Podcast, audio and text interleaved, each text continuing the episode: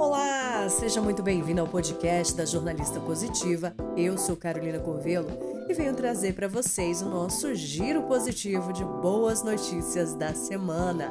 Vem comigo!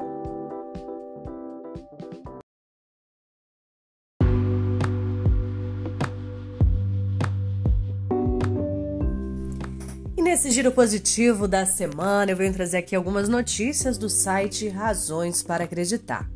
Amor multiplicado por cinco. Pais adotam irmãos de filha adotiva para não separar a família.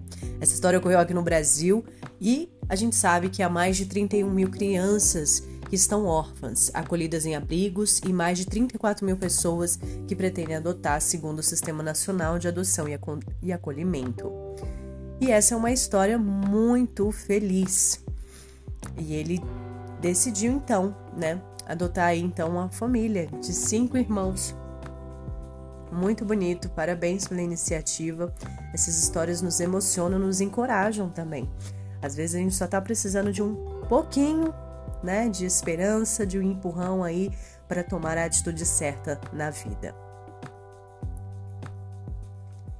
E hospital autoriza a presença de cadela no parto da dona autista para ajudá-la a lidar com a ansiedade. Os laços entre cachorros e seu dono são verdadeiramente especiais, e essa conexão se tornou ainda mais extraordinária.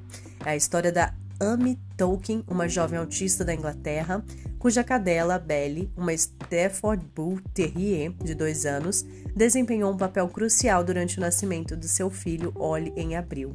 A Belle foi um dos primeiros cães no Reino Unido a receber autorização para acompanhar um parto hospitalar.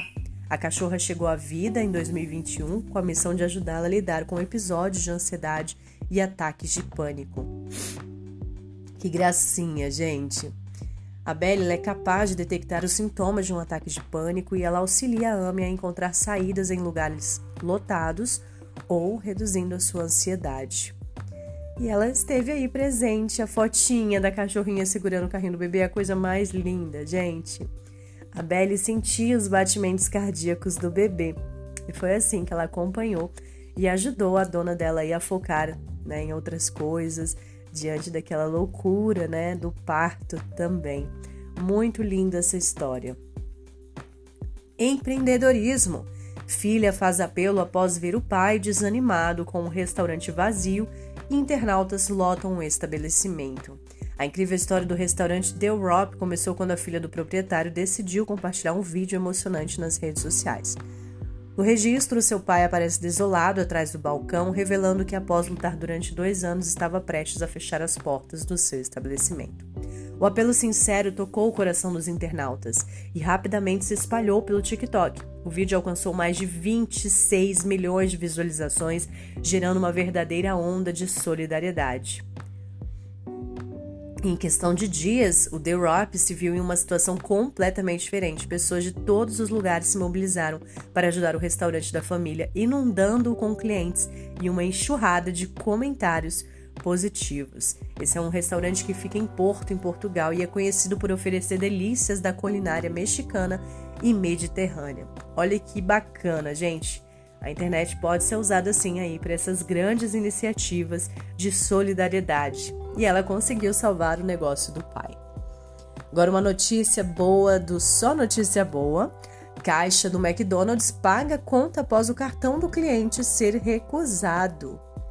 Sim, essa é daquelas histórias que enchem os nossos corações de amor, né? O Jason Mosier compartilhou uma experiência e tanto que teve ao fazer uma refeição no McDonald's. Ele contou que teve o cartão recusado, mas se viu totalmente abraçado por, uma, por um caixa que se voluntariou e pagou a conta dele. Surpreso com a generosidade do funcionário, Jason quis compartilhar a voação no Facebook e viralizou.